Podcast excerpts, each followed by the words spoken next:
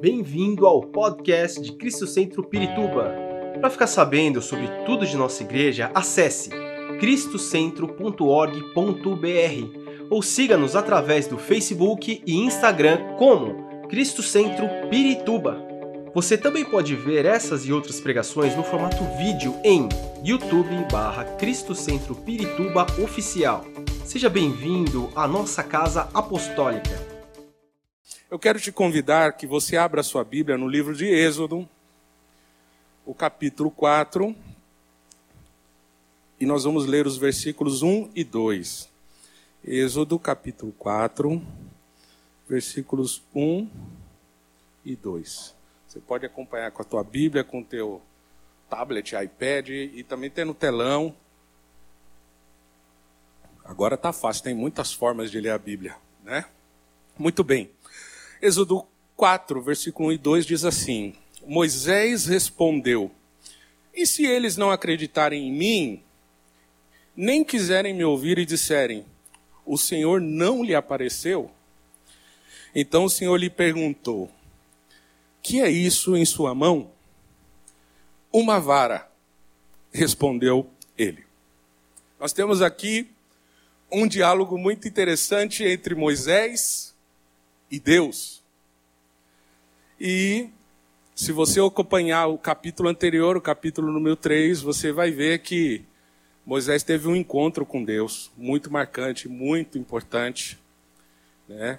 onde ele viu uma sarça que ardia, que queimava, mas apesar de arder e queimar com tanta força, ela não se consumia, e ele teve esse contato frente a frente com Deus. E depois mesmo desse contato, e de Deus ter falado para ele assim: Olha, eu quero usar a tua vida. Ele ainda estava cheio de dúvidas, temores e medos. E aí esse diálogo ele se estende ao capítulo 4, que é onde a gente vai é, deter a nossa atenção nessa noite, justamente o que sempre a gente faz.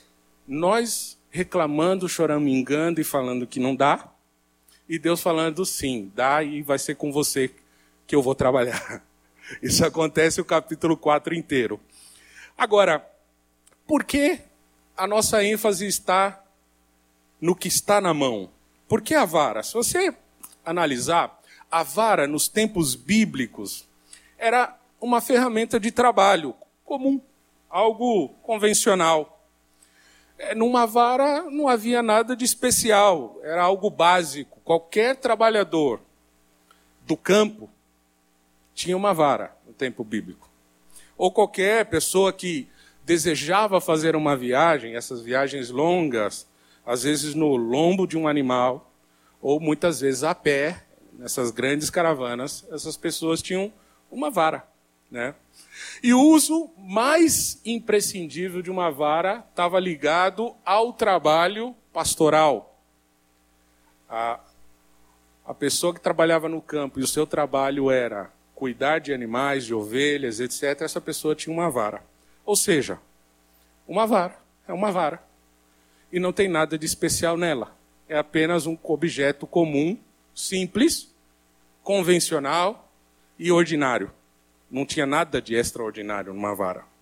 Mas, dentro do contexto bíblico, a vara tem alguns simbolismos. O primeiro deles é que a, vara significa a autoridade de um pastor. Também significa a autoridade de um ministério pastoral. E mais para frente, ela acaba se sendo também o símbolo do sacerdócio de Arão e também do sacerdócio levítico.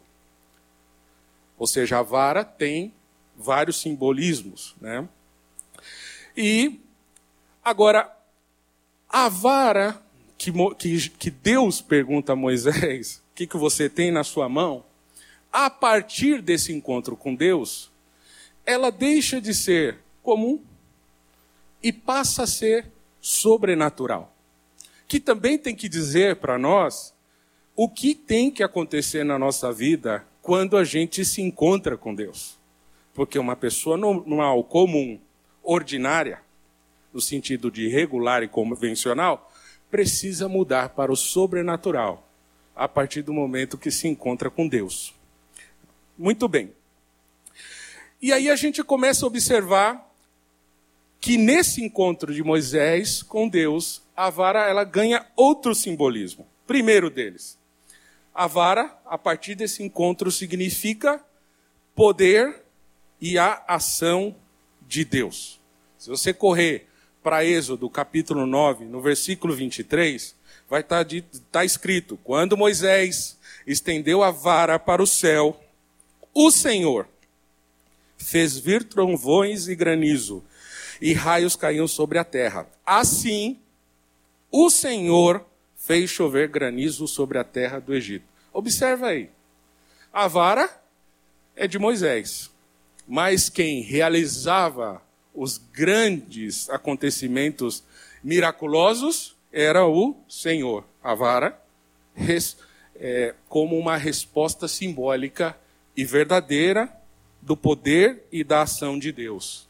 Essa vara também, a partir do encontro de Moisés com Deus, ela passa também a ter um segundo significado. O primeiro, de mostrar o poder e a ação de Deus.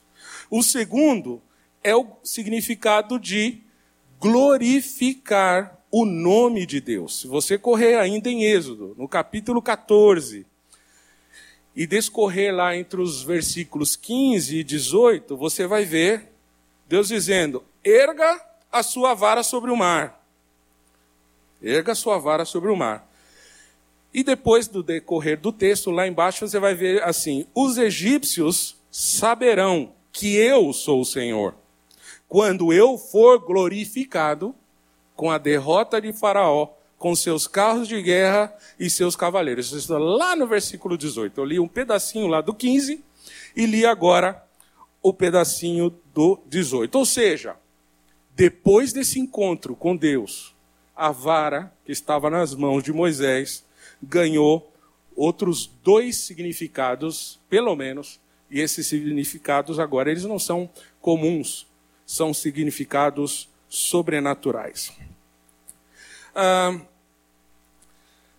Outro detalhe que é importante a gente ver é que o poder não estava efetivamente na vara ou no material dela, naquela madeira.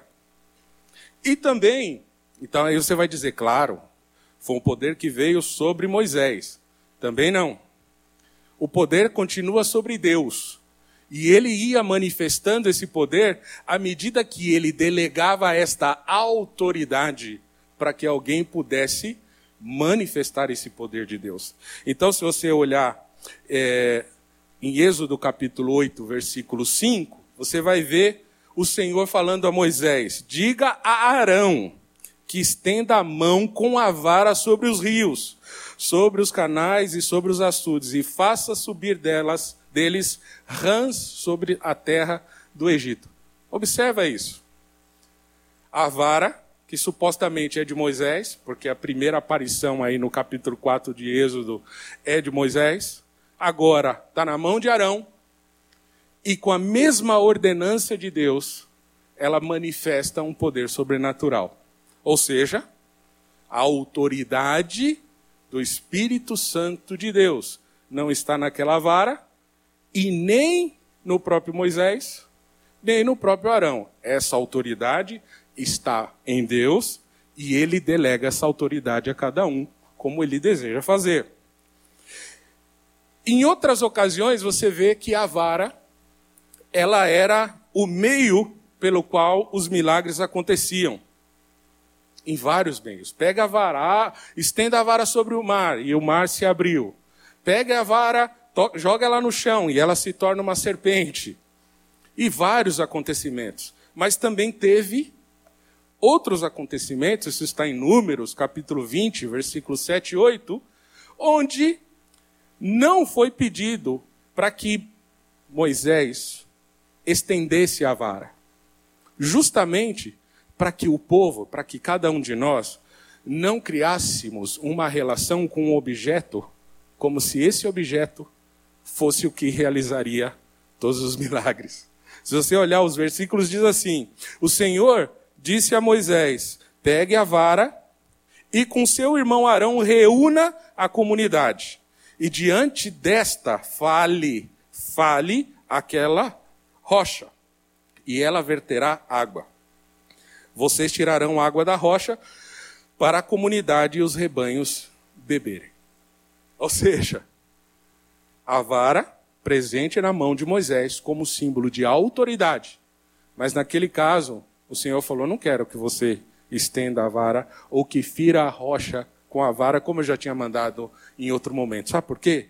Porque eu quero que vocês entendam que a autoridade minha, Deus falando, não está no objeto, nem está no homem, está no meu próprio espírito.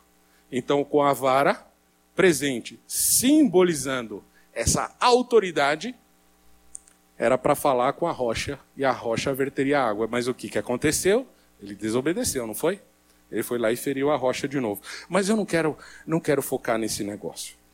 Eu quero falar com vocês sobre o processo de Deus com Moisés nesse capítulo 4. Primeira coisa, se você olhar o, o, o capítulo 4, o versículo 1 e o versículo 2, você vai ver uma pergunta: Jesus, Deus, como é que vai ficar essa história? As pessoas não vão acreditar em mim. E Moisés vai fazendo uma série de perguntas. Primeira coisa nesse processo, para que Moisés pudesse ter à sua mão a autoridade para cumprir o propósito de Deus, o primeiro aspecto de tratamento de Deus com ele foi tratar a insegurança. Moisés estava inseguro. E se, e se, e se não acreditarem? E se não me ouvirem? Como é que vai ficar essa coisa? Porque ele, talvez ele pudesse crer que ele teria que voltar para o Egito com a própria autoridade, com a própria força e capacidade. Ele não havia entendido ainda que a autoridade Deus estava depositando sobre ele.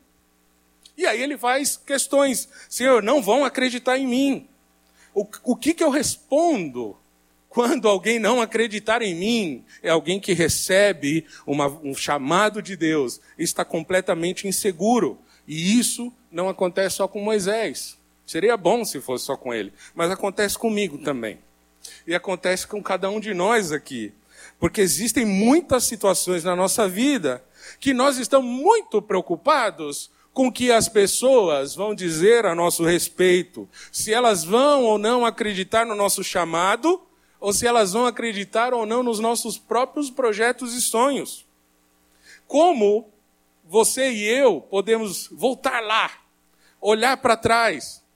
Como é que a gente pode lidar com as nossas condições humanas, partindo do princípio dessa insegurança e olhando para o outro lado, vendo o chamado de Deus? Como é que a gente lida com isso? E então, Deus fala: Eu preciso tratar com a sua insegurança. E a segurança de Moisés também estava relacionada ao seu passado. Na cabeça de Moisés podia estar passando assim: como é que eu volto lá se todo mundo me conhece? Todo mundo sabe quem eu era. Todo mundo sabe o que eu fazia lá. Todo mundo sabia que eu era um príncipe e que eu havia largado tudo e fugido para se tornar é, alguém que serve um Deus que ninguém conhece ou que rejeita, como é que as pessoas vão me tratar sabendo que eu abrir mão de uma vida no palácio, de ser um rei, para viver algo improvável e ser o famoso seu ninguém? Eu era Moisés, eu era um príncipe. Tinha muita coisa ligada às suas preocupações do passado. O que a gente precisa sempre lembrar é que aquele que nos chamou e que deseja realizar algo em nossa vida, ele nos dará autoridade independente do que passou. A autoridade que Deus tem para a nossa vida não está relacionado com os nossos erros e até com os nossos acertos do passado. Porque senão haveria mérito em nós mesmos para receber a autoridade de Deus. Mas a autoridade de Deus não tem nada a ver com aquilo que nós fizemos. Segundo aspecto de tratamento: primeiro, tratou com insegurança. Segundo, tratando com medo de Moisés. E no versículo 3 ele diz assim: Diz o Senhor: jogue a, ao chão. Está falando da vara. Moisés joga no chão e ela se transformou numa serpente. Olha o que Moisés fez. Moisés fugiu dela. Meu Deus do céu. Inseguro e medroso. Como é que cumpre o, o propósito de Deus? Como é que vai viver a autoridade de Deus? Se somos, se é alguém de nós aqui que está no lugar de Deus e tentando trabalhar com Moisés, a gente fala, Ih, não vai dar. Melhor decidir, melhor desistir desse rapaz, porque ele está muito inseguro. Ele, ele tem medo.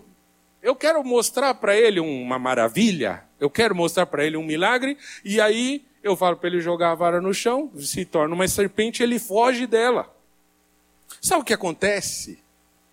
E Moisés estava vivendo isso, o medo bloqueia a gente.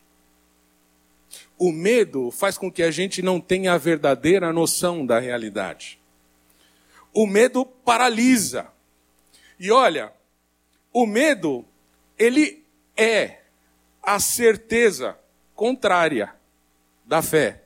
Se Hebreus capítulo 11 nós vemos, versículo 1, ora, a fé é a certeza ou convicção absoluta daquilo de bom ou de bênção que esperamos e a prova das coisas que não vemos, então a gente pode parafrasear dizendo que o medo é a certeza, convicção absoluta que algo muito ruim, muito trágico, que nós estamos esperando vai acontecer. Isso é bíblico, porque Jó, no capítulo 3, no versículo 25, depois que ele que tudo acontece na vida e que ele é derrubado é, a casa derrubada, perde filhos, é, tudo. O que, que ele fala? O que eu tinha medo foi exatamente o que aconteceu. Ou seja, o medo é o contrário da fé. Ou o medo é uma certeza ou uma fé muito grande de que tudo vai dar errado. E Moisés estava vivendo isso. Nós precisamos nos levantar em fé para viver o propósito de Deus. E nós precisamos viver os propósitos de Deus começando vencendo os nossos próprios medos. A gente precisa crer que, que Deus, que o Senhor mudou o nosso passado e que não tem mais como visitar o que ficou para trás e que ninguém mais, nem o próprio inimigo, nem o próprio diabo, pode te acusar ou me acusar em função do que passou. A partir do momento que nós recebemos a Cristo, que o nosso coração está cheio do Espírito Santo de Deus, o que ficou para trás, ficou. Nós não temos que ter medo. E sem medo, nós vamos sim receber a autoridade de Deus. Mas aí a gente vai vendo aqui como que Deus, qual a estratégia que Deus cura o medo de, de Moisés. Tem alguns remedinhos. No versículo 4, ele diz assim: estenda a mão e pegue-a pela cauda. Ele está falando da serpente agora. Pega a serpente pela cauda. Moisés estendeu a mão, pegou a serpente e esta se transformou numa vara em sua mão outra vez. E aí a gente tem que se atentar aos detalhes do texto, porque são os detalhes que revelam para nós o que Deus estava fazendo. Aí a pergunta que fica é: por que pegar a serpente pela cauda?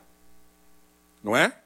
Quando você vê algo assim, parece no mínimo imprudente, porque você pegar uma serpente pela cauda, ela vai estar tá com a cabeça livre para te atacar. Quando você olha na televisão ou na internet um herpetologista, que é um especialista em cobras, sempre ele acaba controlando a cobra, segurando atrás da cabeça dela. Para quê? Para evitar um bote. Eu vou controlar a serpente, segurando-a pela parte de trás da cabeça. E aí Deus fala para Moisés: pega a serpente pela cauda. Ou seja, Vamos lá, meninão medroso. você precisa vencer o seu medo e entender que enquanto você tem medo, você não é, você não é possível você viver o meu milagre. não é possível você viver uma vida de autoridade, porque o medo te paralisa. Muito bem. E aí é justamente o que Moisés vai fazer, não é? Para duas coisas acontecerem. Primeiro, para que ele pudesse ver que o controle daquela situação, apesar de todo o medo que ele tinha, não era dele, era de Deus. Quem está mandando segurar a serpente pela cauda? É Deus. E o medo nos bloqueia, inclusive, de ouvir aquilo que Deus está falando para a gente fazer.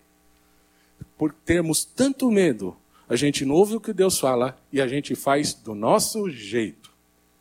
E a segunda coisa é para que ele pudesse ver o sobrenatural de Deus na frente dele. Pega nessa serpente pela cauda e olha o que vai acontecer. Ela vira uma vara outra vez. Sabe o que vai acontecer? Para que você seja cheio da autoridade de Deus na tua vida. O Senhor vai procurar, vai provocar que você tenha contato com aquilo que mais te dá medo. Sabe para quê? Porque você precisa vencer esse medo. Você precisa vencer o medo. Você quer ter autoridade? Você precisa vencer o medo. Deus vai permitir, e Ele nos permite, e eu posso dizer isso para vocês, por muitas coisas que eu já vivi, que às vezes a gente sabe que um inimigo se levanta contra a nossa vida. A gente sabe, a Bíblia fala que a nossa luta não é contra carne nem sangue, não é?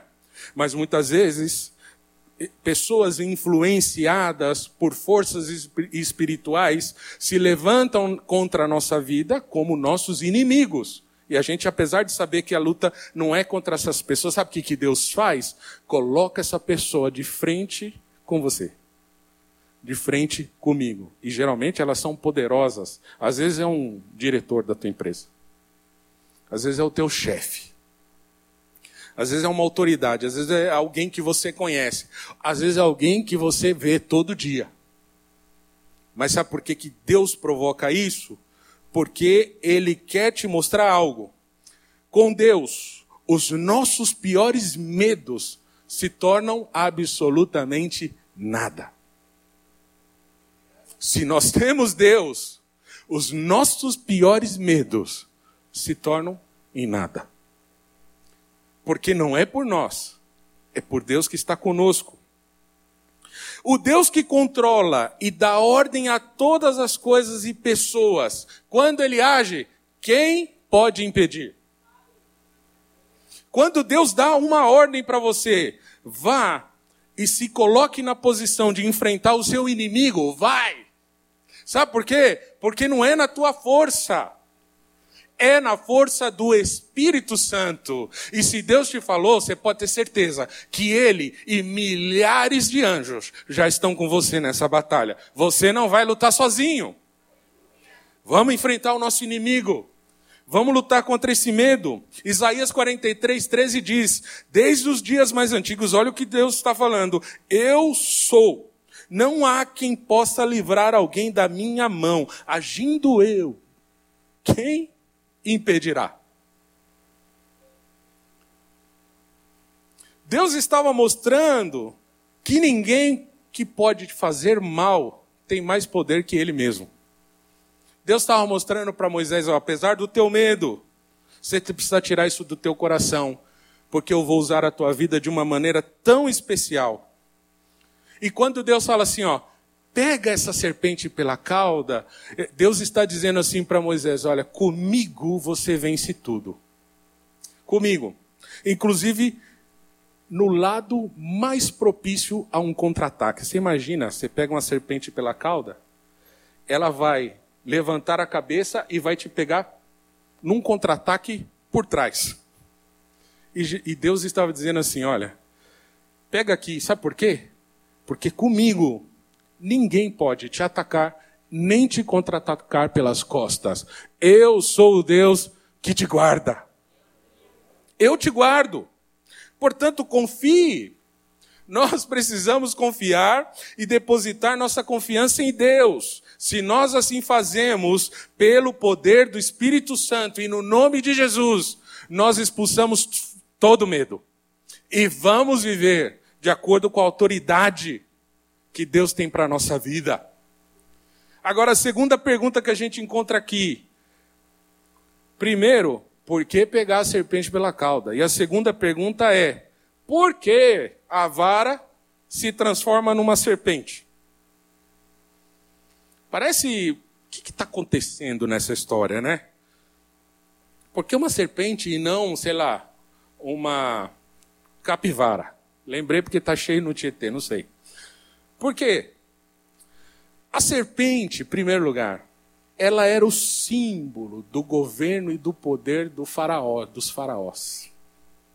Se você vê, é, tanto nos, nas escavações, como existe um sarcófago, inclusive faz dois anos, no meio da pandemia, tiraram todas as múmias do antigo sarcófago e levaram para um outro museu no Egito, em Cairo, olha, tremendo, e transportaram todos aqueles antigos faraós em carros especiais, com climatizados, etc., e levaram todos lá. Se você olhar, quando eles estão com aquela, aquele capacete, eu não sei como chama aquilo, tem uma serpente. Né? O que Deus estava dizendo para Moisés? Olha só, eu, Senhor, Deus de Israel, Todo-Poderoso, eu tenho na minha mão até o Faraó. Eu tenho na minha mão até a nação mais poderosa do mundo. O Egito era a nação mais rica e poderosa do mundo na época. Ela tinha, o Egito tinha influência no mundo inteiro e ditava praticamente todos os parâmetros de vivência na ocasião. Economia, se hoje nós estamos aí falando que uh, o combustível está subindo em função do dólar, em função da economia mundial, se tivesse carro e combustível na época do Egito, nós estaríamos pagando em dólar mais alto aqui por causa da economia do Egito e não a economia global. O Egito ditava tudo, inclusive aspectos culturais, que eram muito presentes e dominantes naquele período tudo estava relacionado ali. Deus estava, estava dizendo para ele: Olha, tá vendo essa serpente aqui que eu transformei na vara outra vez? Eu estou dizendo para você que eu estou te dando autoridade através do meu poder e da minha presença para você sucumbir à resistência de qualquer inimigo. E aí, mais para frente, a gente vê o que? Quando Moisés estende a vara ao chão na presença do faraó, os magos do faraó também fazem o mesmo, não fazem? É o que diz o texto, Zelêxodo está lá. Mas qual que é a diferença? Quem sabe? A serpente que saiu da vara de Moisés, ela engole a serpente dos magos de faraó. Sabe o que isso significa? Poder e autoridade está no Senhor. No Senhor. Qual é a luta mais tremenda que você está vivendo e que está te colocando medo. Não é pela tua capacidade, mas é pela autoridade que Deus está colocando nas tuas mãos. Nessa noite, o Senhor está colocando um cedro de justiça, uma vara de autoridade, um poder sobrenatural de Deus sobre a tua vida para você vencer os inimigos que têm se levantado contra a tua vida e você cumprir o propósito de Deus para a tua vida. Glória a Deus. E uma terceira pergunta que a gente pode fazer: por que a vara de Moisés? Em toda obra que o Senhor realiza, em toda a Bíblia, você vai ver que ele nos chama para sermos seus cooperadores. No plano perfeito de Deus, sempre o que ele deseja realizar, ele deseja realizar através de cada um de nós. Será que ele precisa? Não. Ele não precisa de nenhum de nós para isso, mas existe uma diferença entre precisar e querer. O Senhor não precisa da nossa cooperação, mas a diferença é que Ele quer a nossa cooperação. E, e além disso, o que o Senhor quer fazer é pegar algo comum, natural, regular que a gente tem e transformar isso em algo sobrenatural. Sabe o que o Senhor está querendo dizer com isso? Que os milagres que ele espera, que nós esperamos, o Senhor quer que também aconteçam a partir da nossa mão. O Senhor quer que isso aconteça a partir do que você tem. Então o que, nós temos que fazer? Colocar tudo que nós temos à disposição do Senhor. Nós não precisamos é, nos preocupar com as coisas. O que nós temos que fazer é entregar o que temos na mão de Deus. Porque quem dá força e poder àquilo que nós entregamos e quem age poderosamente é Deus. Mas em nós precisa haver um posicionamento de entrega. Eu entrego o que eu tenho e recebo a autoridade de Deus. Não parece uma troca injusta? Parece, não é? E de fato é. Porque o que nós temos de bom para dar para Deus e receber dele de volta a autoridade? Percebam isso. Sabe? Muitas vezes a gente retém as coisas que o próprio Deus nos deu, achando que o que a gente tem é muito bom e não vale a pena entregar. Ou até pensando que o Senhor não é suficientemente bom e misericordioso para te dar muito mais daquilo que você entregou. E aí nós ficamos impedidos de viver o que Deus tem para a nossa vida. O que Deus quer fazer é pegar alguma coisa comum, regular na tua vida e usá-la de forma sobrenatural, te dando autoridade. Existem outros exemplos. De Moisés, ele utilizou a vara para realizar algo sobrenatural. Nós sabemos a história de Moisés, nós sabemos a história do povo de Israel, nós sabemos quantas coisas aconteceram através daque, daque, daquele servo, de alguém que se colocou à disposição. Mas tudo começa quando ele fala: O que, que você tem na tua mão? Me dá aqui. Eu vou usar esse negócio aí. E a pergunta que fica para a gente hoje: O que, que é que você tem aí nas suas mãos? O que, que você tem aí? Entrega para o Senhor. Mas entrega confiadamente. E você vai ver o que Deus vai fazer. Existem outros exemplos. Vamos usar um outro personagem conhecido. Quando Davi vai enfrentar Golias.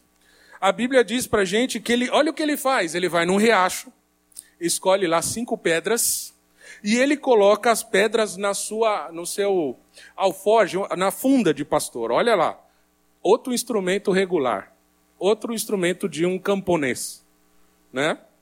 E o que que acontece? Todos nós sabemos, Davi derrota aquele gigante com aquele material falho, fraco, mas tremendamente poderoso através do Espírito Santo de Deus. Você já imaginou que umas pedrinhas pudessem atingir um gigante e derrubá-lo? Um gigante que estava há dias, há dias, ali confrontando o povo, há dias ali criando problemas, há dias é, é, mantendo um exército inteiro preparado para contra-atacá-lo. E de repente Deus, Deus está dizendo assim: olha, não é por nada disso que eu vou agir, é pela minha forma de trabalhar. Eu dou autoridade e força para você. Me dá o que você tem. Esquece o resto. Dá para o Senhor o que você tem. Outra coisa que é muito importante você saber: o que você tem na sua mão é pessoal, é intransferível e é muito especial. O que você tem, mas ninguém tem. O que você tem, outra pessoa não tem. E às vezes nós erramos nisso, porque a gente acha que a gente precisa ajudar Deus. Olha, Deus, como o Senhor fez na vida de Fulano, como o Senhor fez na vida do pastor Márcio Africano, eu peço, Senhor, faça na minha vida igualzinho. E Deus disse: não, com você eu vou fazer diferente, sabe por quê? Porque eu te criei de uma forma pessoal, intransferível e muito pessoal, especial. Ninguém é como você. Nós vemos isso no, no, nesse trecho de Davi com Golias, porque todo mundo preocupado com Davi, pequenininho, mirradinho, fraquinho, para lutar contra aquele gigante, e aí eles falam assim: pega aqui então todo o equipamento é, de Saul, vamos pegar todo o equipamento dele, o escudo, a coraça, o capacete, vamos. Aí Davi bota aquele negócio, fica tudo esquisito, não serve nele, é, é dez vezes maior que ele. Ele olha e fala: Olha, quer saber? Esse negócio não serve para mim, não. A armadura de Saul é de Saul. Ela não serviria em Davi. E não, e se Davi usasse a armadura de Saul, sabe o que ia acontecer? Não seria sobrenatural. Seria um recurso humano que a gente muitas vezes quer fazer no lugar de Deus. Saiba disso. O que Deus deu para você é só teu. Ninguém tem. E permita que o Senhor use tudo isso para a glória dele. Permita que o Senhor use tudo isso e caminhe em autoridade, porque há muitos inimigos que nós precisamos vencer. Sabe com quê? Com o que você tem na sua mão. Aleluia. Deus te dá autoridade e manifesta essa autoridade a partir desse poder que ele coloca na tua mão. Isso vai sendo aperfeiçoado. Sabe? Esse dom que você tem, esse talento que você tem, essa capacidade que Deus te deu, esses recursos que Deus colocou na tua mão, eles não são perfeitos. Mas quando nós colocamos nas mãos de Deus, eles se tornam, o Senhor vai aperfeiçoando. Ele vai melhorando, ele vai ajustando aqui, ele vai ajustando ali. Às vezes dói um pouquinho, porque tem que apertar um parafuso maiorzinho, e aí ah, pega a gente meio de lado, mas o que o Senhor está fazendo é te aperfeiçoando até o dia em que ele volte, porque até lá nós seguimos nesse processo de melhora para nós vivemos o que Deus tem para a nossa vida. Um outro exemplo. A Bíblia se refere a um anônimo. Esse anônimo é conhecido como o rapaz dos cinco pães e dois peixes. Olha só que interessante. Ele estava lá com aqueles cinco pães e dois peixes nas mãos para matar a sua própria fome. Não é isso?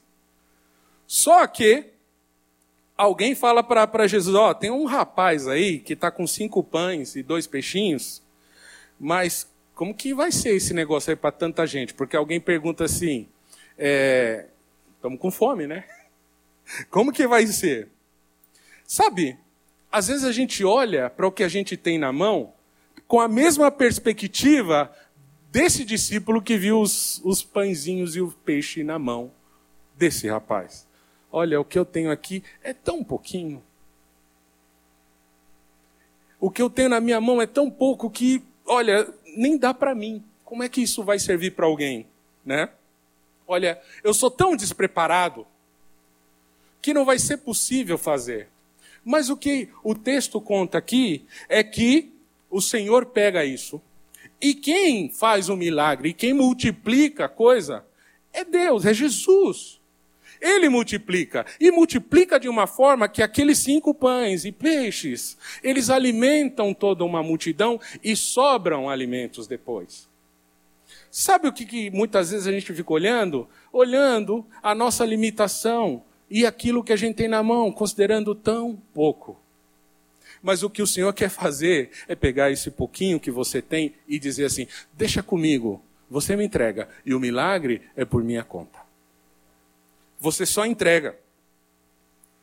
O que nós temos nas mãos precisa ser entregue. E a gente precisa confiar no Senhor para isso. A autoridade de Deus na nossa vida, ela se manifesta quando nós permitimos que o que é comum, o que é pouco e está nas nossas mãos, seja usado por Deus de uma maneira sobrenatural. E sabe, esse episódio desse rapaz que tem os cinco pães e dois peixes, tem um detalhe que às vezes a gente não observa tanto. Vamos ler? Está em João capítulo 6, versículos 5 e 6, o detalhe que eu gostaria que a gente lesse juntos. João capítulo 6, versículos 5 e 6. Olha o que diz lá. Levantando os olhos e vendo uma grande multidão que se aproximava, Jesus disse a Filipe: Onde compraremos pão para esse povo comer? Olha quem está perguntando. Olha quem está perguntando. Jesus pergunta a Filipe: Onde compraremos pão para esse povo comer? Aí olha o que segue o versículo. Fez essa pergunta apenas para pô-lo à prova, pois já tinha na mente o que ia fazer. Às vezes Deus ele fala assim: me dá esse pouquinho que você tem aí. Você, ah, não, não vai dar certo. Deus já tem tudo planejado. Ele só quer que você entregue. Quando você entrega, Deus já planejou e vai falar assim: agora o negócio é comigo.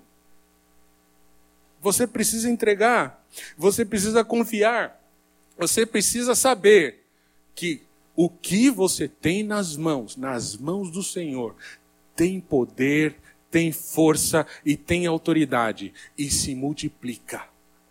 Em todos esses episódios aqui, a gente observa também um, um fato importante. Nada do que Moisés fez foi para ele somente.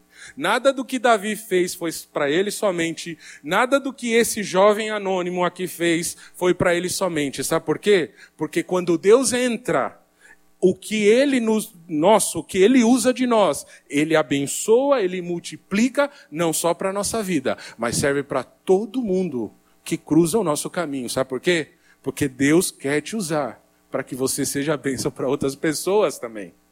Nada do que Deus te deu, que Ele colocou nas suas mãos e que você acha tão pouco, é tão pouco quanto parece. O que nós precisamos fazer é mudar de perspectiva. Qual é o olhar que você está fazendo? É o seu humano? Com seu olhar, não vai dar muito certo. Mas se você entregar, confiando no Senhor, aquilo que você tem na tua mão, quem vai agir sobrenaturalmente é Deus. Ele age sobrenaturalmente. No início dos anos 2000, eu tinha um palio. E esse palio fundiu o motor. E olha, eu estava numa fase boa. Se, se você me chacoalhasse e virasse de ponta cabeça, era possível cair uma moedinha da viúva, talvez.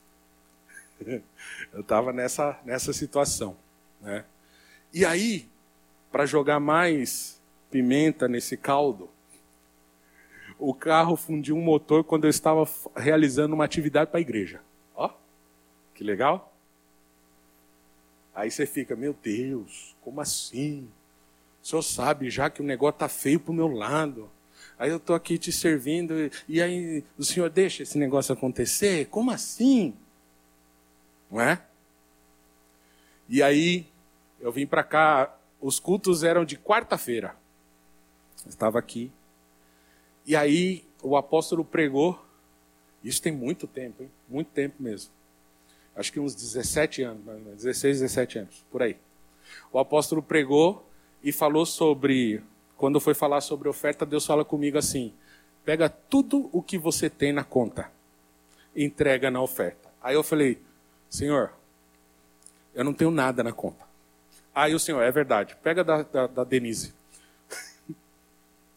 Aí, na conta da Denise, nós tínhamos ah, 100 reais. Mas era mais ou menos dia 5 do mês e era para durar todo o mês. E aí eu saio lá fora, ali no hall, e falo assim para Denise: então, meu bem, liguei para ela. Ó, eu vou te falar uma doideira. Eu sei que eu tô maluco, mas eu, tô, eu tenho que fazer. Eu não tô aguentando. Meu corpo aqui, eu vou fazer. O que, que foi? Esses 100 reais que está na sua conta aí, eu vou dar na igreja inteirinho de oferta. E aí ela, meu Deus, como que nós vamos fazer? Eu falei, não sei. Não sei. Ela falou, ai, Marcos. Ela não falou, vai. Nem, ela falou, ai, Marcos. Eu falei, e aí? Ela, tá bom, vamos ver o que acontece. Meu Deus, tipo, se precisar de uma novalgina, não tem como. Nós fizemos. E aí eu disse assim para ela, meu, meu bem, por causa dessa nossa atitude de fé, o Senhor vai fazer um milagre. E vai ser pelas tuas mãos, nem vai ser pela minha. Você vai ver o milagre de Deus chegando nas tuas mãos. Para encurtar o testemunho.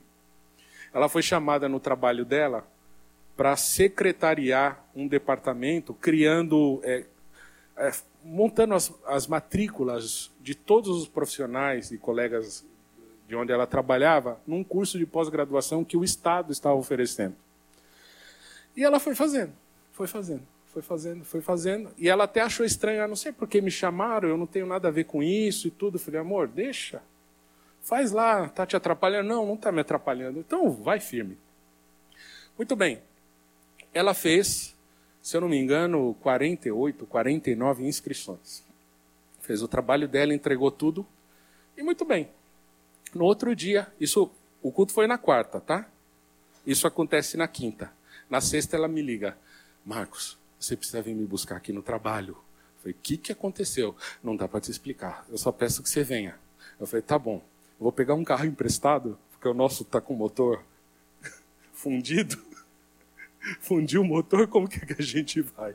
Tá, eu vou pegar um carro emprestado, tô indo aí. Quando eu chego, ela, eu pego ela, ela chorando, e com um pacote assim em dinheiro, que era a cada matrícula que ela fizesse, ela ganharia 350 reais de bonificação. Você está entendendo o que está acontecendo aí?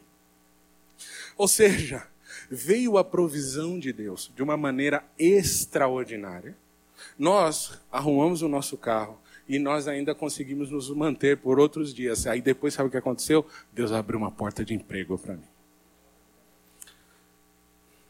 Às vezes a gente tem medo de entregar aquilo que a gente tem nas mãos. E eu não me refiro só a recursos, não. Eu estou aqui dando um exemplo para você. Mas é tudo que você tem na mão. E aí você pode estar tá perguntando assim, vou pedir a ajuda do João. Você pode estar tá perguntando assim para mim: é, e quando eu não tenho nada? E quando realmente eu acho que eu não tenho nada? Aí você tem que lembrar daquela passagem que estavam dois discípulos, né? Pedro e João, e que passam pela porta do templo, uma porta chamada Formosa. E aí tem um aleijado lá no chão, né? E esse aleijado olha para eles, não é?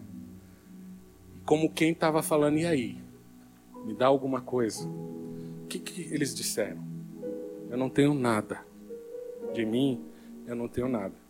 Mas o que eu recebi e vem do Senhor eu te dou. Levanta e anda.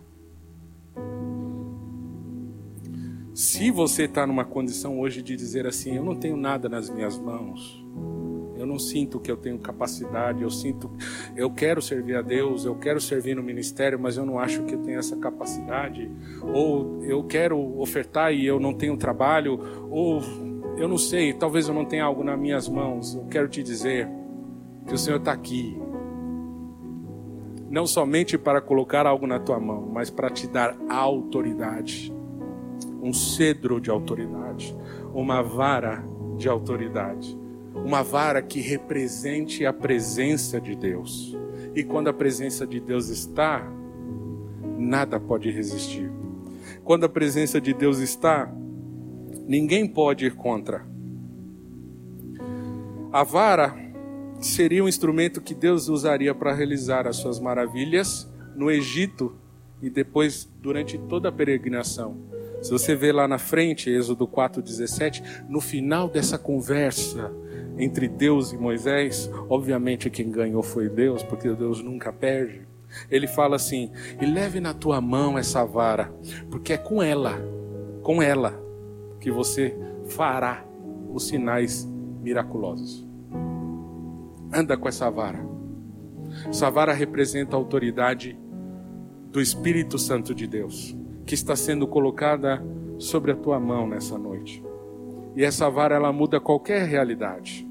Se é uma realidade de desespero, essa vara, essa autoridade traz paz. Se é uma realidade de enfermidade, essa vara ela traz cura. Se é uma realidade de escassez, essa vara traz abundância.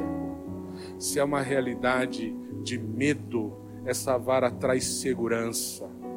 Se é uma realidade de conflito, o Senhor te tira desse conflito através dessa autoridade. Talvez a gente esteja perguntando: estou caminhando com a autoridade que Deus me deu? Seria importante nós pensarmos nisso, refletirmos nisso. Será que eu estou caminhando com a autoridade que Deus me deu? Será que eu tenho permitido Deus transformar aquilo que eu tenho, que é tão comum, tão simples, em algo sobrenatural?